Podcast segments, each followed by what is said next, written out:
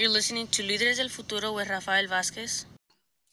And good morning, good afternoon, good evening, whenever you're getting this information. My name is Rafael Vázquez from your show, Líderes del Futuro on KBBF Bilingual Radio, 89.1 FM in the Sonoma County area and the surrounding counties and online at kbbf.org.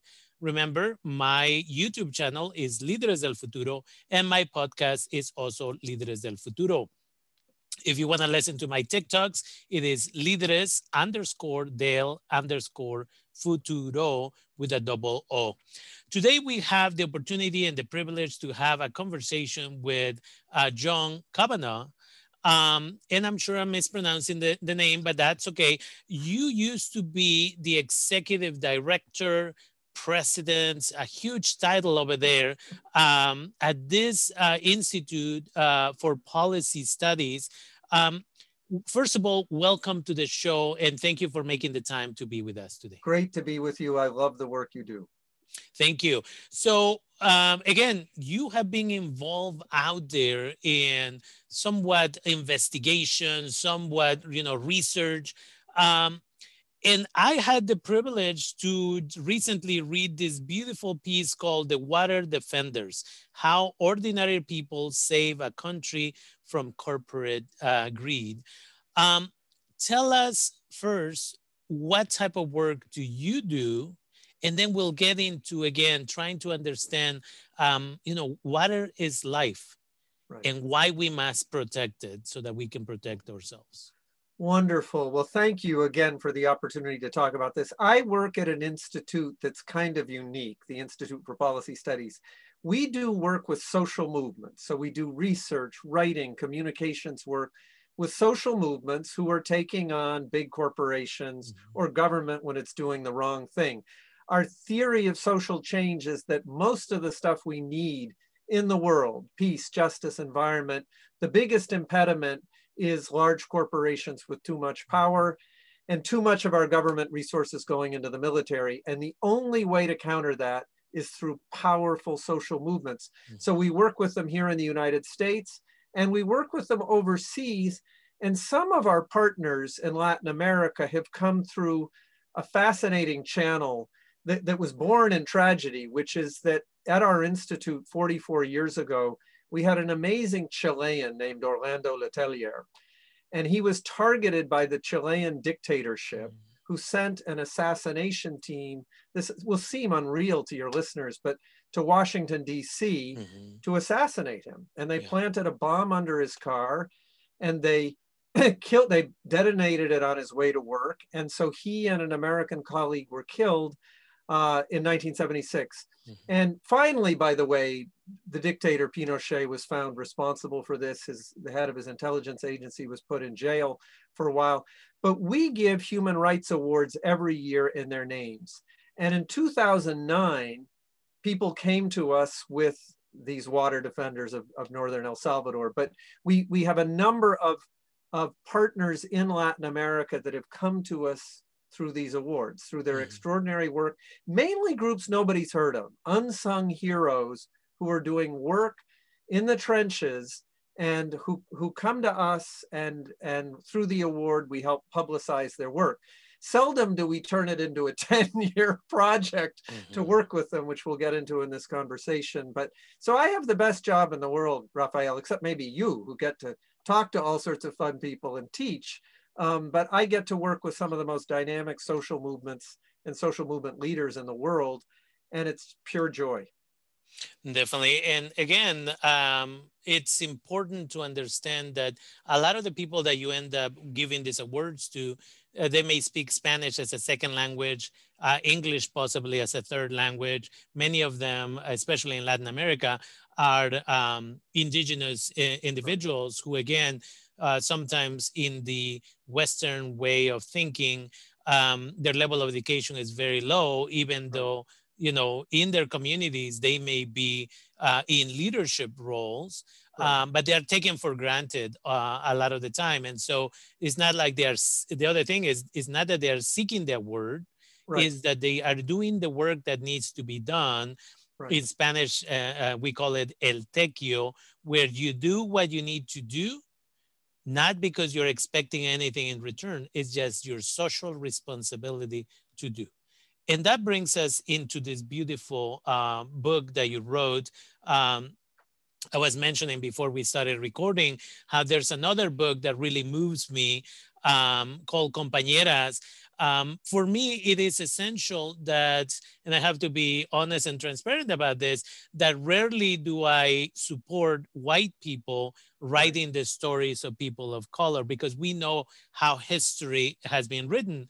But just like Hilary Klein's uh, book, Compañeras, uh, your book is not about you taking the credit for the work that these people have done, but it's about giving them a voice. Uh, they had their voice. It's about increasing, I should say, uh, the, the number of people that it will reach. And so tell us about what led you to travel uh, and meet these individuals. Wonderful. So in 2009, this wonderful selection committee we have for the Human Rights Award said, there's people you've never heard of in Northern El Salvador. They are standing up to mining companies who are flooding back into Latin America as mineral prices go up. In the case of El mm-hmm. Salvador, they sit on a lot of gold. So mm-hmm. gold prices were going up and the mining companies were flowing in. And these people learned that, that industrial mining is incredibly dangerous they saw that it could threaten their river. And for your listeners who are from El Salvador, they know there is one big river that goes through El Salvador, providing water for over half the population, the Lempa River. And much of the gold is along its shores. And so they decided to fight back. So we were told, you know, we selected them for the award through this great committee. They told us we usually bring two people. These people are great organizers. They said, we want to bring five people. We want you to set up a tour of the United States and Canada. The big mining companies here are Canadian. So we said, sure. And then the shock of our lives came about a month after we had informed them they were getting the award and we were setting up the trip. They said one of the five uh, has been assassinated mm-hmm. for his work opposing gold mining. A shock to most people in this country. I mean, people in Latin America know that defending the environment is the most dangerous activist job right yeah. now in the entire region. So he was assassinated, and we were in shock. And we said, What can we do? And they said, Bring us all and bring his brother, this the, the man who was assassinated, Marcelo Rivera, almost 12 years ago today. So his younger brother, Miguel, came in his place.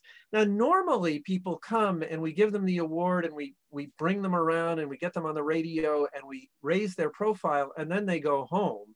Mm-hmm. They made a special request to, to me and to my institute and to my wife, Robin, which is they got there and they said, look, one, we don't know as much about this company as we need to, and we know you've got good researchers. Mm-hmm. And two, they said out of nowhere, this mining company has sued our government of El Salvador for $300 million because the government slowed down the mine permitting process.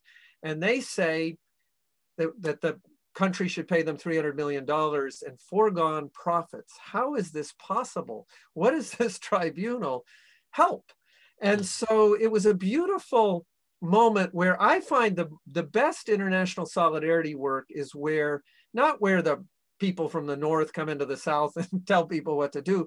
It's where people from the south say, here's what we're doing, mm-hmm. here's our plan. Stay out of our lane, help us when you can, but here's what we need from you. And can you help? And, and we said, sure. Um, we'd also set up a tour from them. The, the spokeswoman of this group, by the way, is a stunning organizer named Vidalina Morales.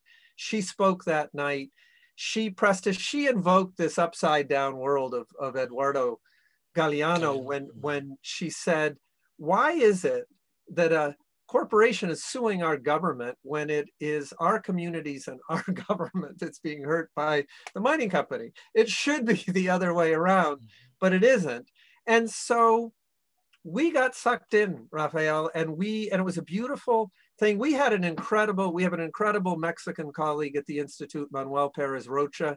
He knew some of the water defenders, so we had instant credibility with Manuel. And they gave us, they said, help us, let's communicate back and forth, and let's see if we can fight this thing. I'm sure your listeners are thinking, okay, sure, a small community in El Salvador is going to beat back a giant mining company. Oh, and Vidalina that night said, we also, we don't want to just kick them out. We want to, we've studied mining and we realize the whole country is too ecologically fragile. We have too little water. We want to end mining in El Salvador Yeah. and we want to beat this, we want to beat them in this tribunal. And we said, oh my God, you know, bless you will help. But it seemed like the most unlikely two wins that you could imagine in 2009. Yeah, definitely. And again, that's the it's about finding your voice, right? A lot of indigenous peoples in El Salvador, in Guatemala, and other places like that, anytime you raise your hand to protest, you're made to disappear. It has happened in Mexico in 68, Right. continues to happen. When we talk about environment, Berta Cáceres always comes to mind as one of many who have um, been made to disappear. Um, you know, the 43 students in Mexico. So on. I mean, the list is endless, as you well know. Yet when they find their voice, it doesn't matter how much danger they're in, Right. they're gonna go for it. Yeah. And again, at that moment, the only reason they may not necessarily give up, but stop the movement is because they don't have access to resources and they Right. just got lucky and Right. you were there and you well, know, no, I wouldn't. I so we really, I would put put it on them. You you are right. These people, I mean, all good activists do this. They studied the issue. They found out Mhm. about gold. They found out how dangerous it was. yeah. They partly did it because, by the way, they were connected to Berta Cáceres. They this is northern El Salvador. Berta is southern Honduras. They all consider themselves Lenca people, Mhm. and they had met during the Salvadoran Civil War because many of them had fled across the Lempa River and got so the moment the, the miners started promising jobs and revenues and so on they said we're going to honduras. We're going to go into berta's networks here. The hondurans welcomed them brought them in um, and uh, said sorry um, said we will help you out. Brought them to a big open pit mine and they saw the dangers they saw so the key thing about gold mining it uses cyanide to Mhm. separate the gold from the rock, and that's toxic. It Yeah. gets in the rivers, it kills the fish.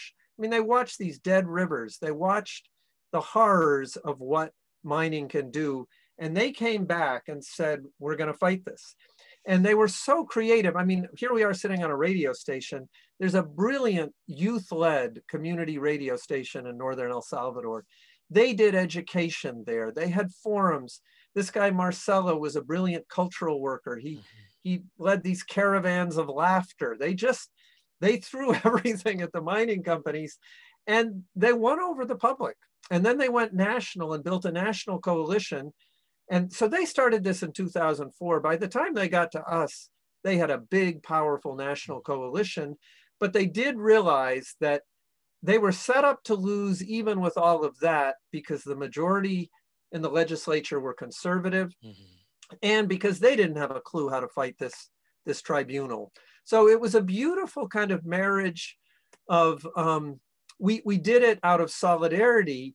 We did it a lot by the way with the salvadoran diaspora in this country. Um, we started holding protests at the world bank the teamsters gave us this giant inflatable fat cat which we put the the name of the company on it was pacific rim at the time and there's an incredible immigrant rights group that was smaller then, it's now bigger, called CASA. Hmm. And CASA has organized thousands of Salvadorans in the, in the Washington area, day laborers, many of them. They would come down in their break for lunch and protest outside the World Bank. So we, and in, same in Canada, they protested outside the headquarters of the company we built great alliances. We got labor unions, faith groups, environmental groups, and we flooded the company with petitions. We flooded the tribunal while they were doing their work on the ground in Mhm. El Salvador. And I want to say, I mean, it's amazing, but still, in mo- nine cases out of 10, you'd still lose. Yeah. you know, the rules of the tribunal are rigged and they are up against a country that desperately needs revenue.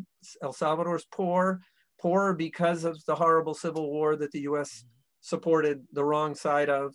Um, and so I would still say as recently as 2015, if, if you had, if I had explained this to you then what we'd done, you'd say, okay, this is lovely, but you guys are going to lose. Mm-hmm. so that's that's part of but we hung in there. You know, we knew we could lose, and I think good activists have this. We knew we could lose, and we were doing the fight because we felt this should become a poster child of both why big industrial mining is bad for most countries, including the United States, and because we wanted to expose these rigged rules of this tribunal at the World Bank in Washington so that we could come back to fight somewhere else um, and win in another place. The Salvadorans also, I mean, they are more, as, as we were on the, a, a beautiful celebration of Marcelo last night and Vidalina was on it. She said, we Salvadorans punch above our weight. Um, and they do. They, I think, had more optimism that they could eke out some victories than we did. And boy, were they right. And we were wrong. And that is really, again, the energy that keeps you going. You are tired. You've been doing this for years. It's not a, a short term situation. It's right. something that can, you know, and we know lawyers and law firms and huge corporations, they can continue to function yeah. in other places for as long as possible. And sometimes when they know that you have a limited amount of funds, for example, right. they'll just wait you out until you run out of funds. Uh, they'll send paperwork that you're not going to be able to make head or tails of. Uh, and as a result of that, they know that ultimately they have a higher likelihood that you're going to lose. But at the same time, again, movements are all about, uh, and in Latin America, that is the case, movements are all about keeping hope alive. Right. And as you said, nine out of 10 times you're going to lose, right. but you gave it your all, right? Mm-hmm. And some of these people, again, I think it's important to recognize, as we uh, mentioned before, they know that their lives are in danger and they right. know that they may never see the positive outcome from right. all of the work that they did. But it goes back to what we were talking about um, prior to a recording, and that is um, the purpose of life. Right. Your purpose in life is to be of service to others, and that's it. Yep. Whether you see the fruits of your labor or not, it is uh, it is essential, and I, that's why I love this quote. I'm gonna read it uh, briefly. Um, that was uh, told by our good friend Vidalina, and she said Marcelo was so much more than an environmental martyr. He was a seed who bore fruit, the fruit of this country banning mining. And again, that is exactly what it is. And yeah. so I, I, you know, for me, uh, reading this book really again gave me that energy, that motivation once again right. to say, I've been doing my work here in my community for 25 years. You know, how much longer can I do this? I don't know, but I'm just gonna keep on going. And, and I hope that people who read this book don't just read it and put it aside, but learn more about your institute and how can I get involved? And as a result of that, how can I be part of the change that needs to happen? And, and, and a key item here is, as I said at the beginning, not how I can go save those poor people because they need saving, right. but how do I stop talking, listen and say, I'm just going to stand here or sit here. Whenever you need anything, raise your hand and I'll yeah. do whatever I can, right? Yeah. And that's exactly why your um, collaboration with, with this group, this organization was so powerful. Yeah. You, you never yeah. said, we're going to take care of you. We're going to take care of everything. we are as lost as you are. Yeah. We're just here, you know, right to support you with whatever we can yeah it's true. And, and, you know, a beautiful thing about Central America, say from where I live in Washington, it's closer to get to, to um, San Salvador than it is to get to California. Mm. The plane flight takes four hours. The flights are relatively cheap. So the core of this was building relationships. Mm. We brought a number of Salvadorans for tours of the US, Canada, and Australia. And in turn, we brought people down there who then went and spent time up in the in the mountains. And through that, these relationships of trust were built that, that are beautiful mm-hmm. and that are, um, that that's the key to everything. So they trusted us, we trusted them. They did, you're right.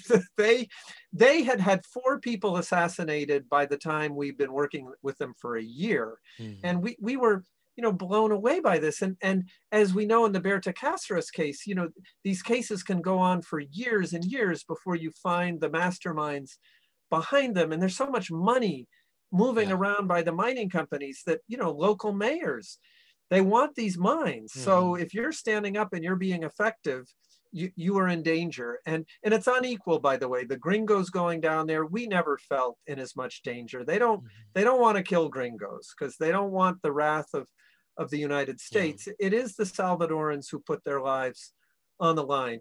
I, I do want to say, I mean, for me also, because I think they right where they were way smarter than we were. they knew they couldn't win without unlikely allies. They mm-hmm. knew they had to do something unpredictable and reach across political divides in that country. So, for example, you know, after Saint Oscar Romero, the great Archbishop mm-hmm. of El Salvador was assassinated in 1980, the Catholic Church got smart and basically started appointing conservative archbishops. Yeah. Yet to reach hundreds of thousands in that country, you need the church. So they reached out to this right wing, Opus Dei, conservative archbishop. He blew them off for months. He finally agreed to a meeting because they were so persistent. The meeting was going terribly. And then about two thirds of the way through, they happened to mention that you use cyanide in gold mining. And he just perked up and he said, Oh my God. He said, I have a master's in chemistry. I know the dangers of cyanide would kill our rivers. What can I do? Mm-hmm. So they won over this guy, they went over a subsequent conservative archbishop, they won over even. So that civil war was was was death squads, you know, against a, a, a movement that was based in the in the farmers of that country, the small farmers. Um, the death squad party, you know, controlled the legislature at mm-hmm. this time. They reached across and found a member of parliament who happened to have gone to school in the US was an environmentalist. And he saw that mining would kill the rivers and he became opposed. So their bravery here in the United States, it, it, would be a little bit like reaching to Mitch McConnell. Yeah.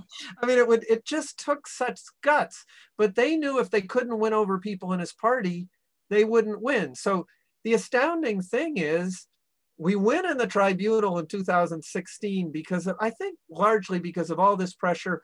Also, El Salvador hired a brilliant lawyer, lawyer Luis Parada, who collaborated with us, who collaborated with the, the National Roundtable in, in El Salvador. And then one, one final thing I want to say, Rafael, because you can get bamboozled or, or paralyzed by the power of these big companies. I would say one of the most important things we learned, partly because we got access to internal mining company documents, they made a lot of mistakes. And their biggest mistake was after the tribunal ruled against them, they just turned arrogant. They said, This is wrong. The tribunal said you have to pay $8 million to El Salvador. They said, We're not paying these people. They're stupid. Um, and they also said, if you could just see our beautiful mine in the Philippines, you'd know how green and sustainable we are. So two big errors on their part. One, they, they insulted even the right wing legislators with those statements. So there's nationalism in that country. And two, um, Robin and I, Robin, my wife and I, who, who wrote the book together, uh, and another person in our team had been to the Philippines. We'd seen this mining company's mine. It was terrible. So we got together money. We brought this really great activist governor of that province in the Philippines to El Salvador. He testified before Congress. He exposed the mining company lies. And miraculously, in March 2017, that legislature voted unanimously to make El Salvador the first country in the world to ban all metals mining to save its rivers. So, two of the most unlikely victories, and all because of the genius, the persistence, and the bravery of these water defenders in El Salvador. Uh, and if they can do that there, imagine what we can do here in the richest country on earth. So I, I just, there's such inspiration from these people for all of us. Yeah, I, I love, and I'm sure I'm gonna uh, say it incorrectly, but you know, they asked this person forget when it happened, but they asked this person, like, why do you keep going when you know you're likely to lose? And the response is, what's the option? Yeah. Right? This is it. You just yeah. keep on going. And yeah. as you said, if you lose some, you continue to find ways. Uh, and it's interesting when you do it the legal way, right? Because you're just following the rules. But these corporations, they will find any and every way, including killing uh, these individuals to put a stop to this stuff. Money is so important to their investors that they're not, they don't care what's going to happen. Right. Yep. And it's beautiful to, to again, read this book, The Water Defenders, because again, it gives you really a glimpse, as you said, into the uh, perspective of the uh, indigenous peoples of, of El Salvador, but also through the internal information that you share in there, the perspective of, in this situation, the invader, the, the corporation, right. that thinks that it's going to be easy to just kind of get this done. Right. Um, they go and they offer all this money for land to all these individuals. And again, I think their error is that uh, they think that money is the most important thing. Right. When some of these people, their ancestors have lived there for millennia.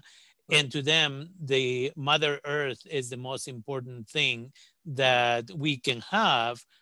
And these contaminants are just going to destroy your way of life. And, and that is the, I think that you and your uh, partner, when you wrote this book, you did a wonderful job at allowing us to see uh, both perspectives on how this process was being done. No, thank you so much. You know, the mining companies refused to talk to us. I mm -hmm. think they figured, what what do we have to gain from mm -hmm. talking to these people? So we we found it in other ways, including, I mean, to the credit, this is what's so interesting about that corporate world. A lot of the documents we got was a miner in El Salvador who I think years later had second thoughts, and he gave all of these documents to a student of my wife, Robin, and she gave them to us and boy are those interesting. I mean they yeah. did all the things you'd imagine. They they would infiltrate meetings of the mm-hmm. water defenders. They would they would pay students to go and and and and yeah and infiltrate. Mm-hmm. um, and they paid a lot of money for for pr and to say we are green we are sustainable.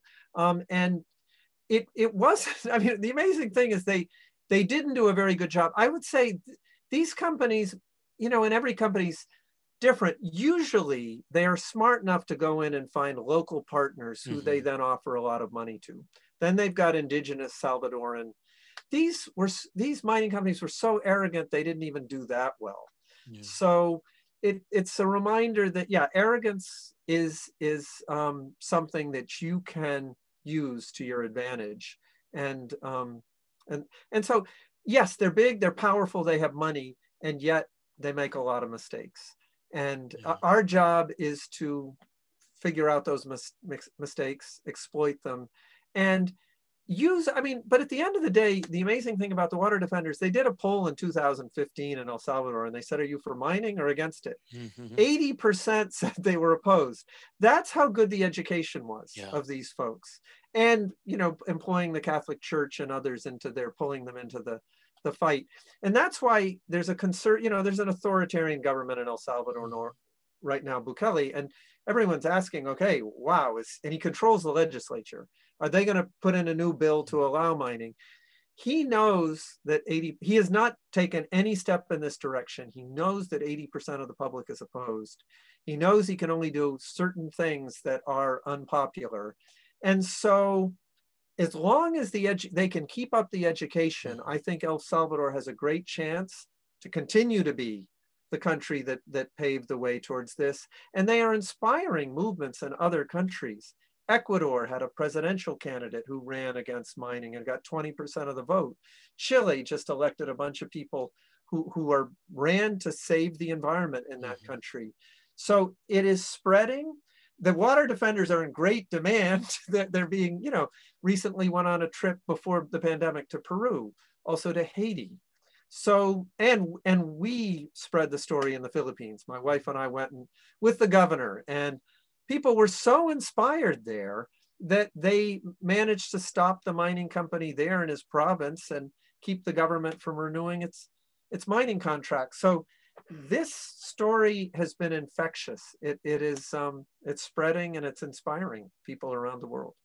Yeah, definitely. And again, it's uh, the way the book is written, I should say, it really is a step by step as to what they did, what steps they took when they found kind of a roadblock, how did they go around that roadblock in order to attain the ultimate goal. And I think right. that again, uh, whomever gets to read this book, um, I personally, as I was mentioning to you in my Latin America and the Caribbean class, I use the book Compañeras, and I am considering definitely this book um, for future semesters, probably spring 2022, because it is a positive story. At the end of the day, there's obviously all these obstacles and everything else, but at the end of the day, just like compañeras, it allows us to really understand there is hope out there.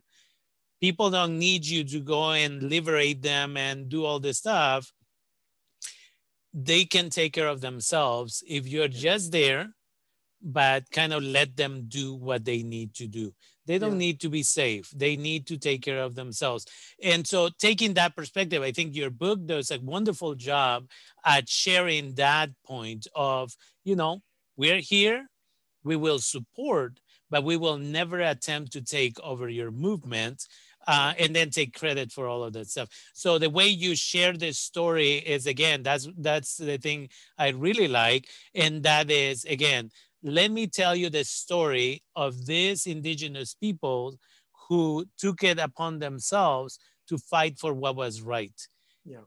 And we just happen to be lucky enough to be present and witness a lot of this stuff. And, and I'm grateful because, again, most people don't tell the story about it. Or narcissism is so big that we are like, let me tell you the story about me being there and this is this. But in fact, you take it in the, uh, you know, like, I'm just going to tell you a story. Yeah. It is not my story. Uh, Rigoberta Menchú always calls it testimonio. Yeah. Uh, testimony. I'm just going to tell you a story of something that happened. Right. And I just happened to witness it. And that's it. Yeah. So yep. I am really, really happy with the way you wrote this book. And again, um, I invite everybody to take the time, read this book. It is definitely uh, one that is going to give you hope in regards to um, protecting Mother Earth. I always tell people it's like when people say we need to save the planet, we don't need to save the planet. The planet will take care of itself. We are right. lucky to be able to be here.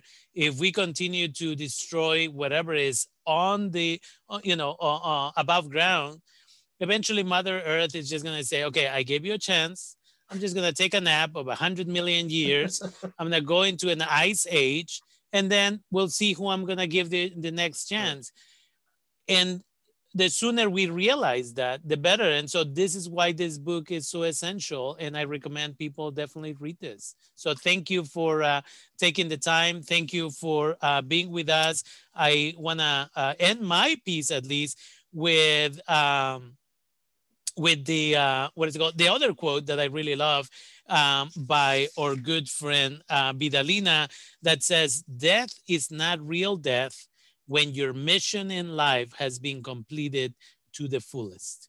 And so, you know, I thank you again for taking the time. I look forward to, um, uh, you know, interacting with you in the future.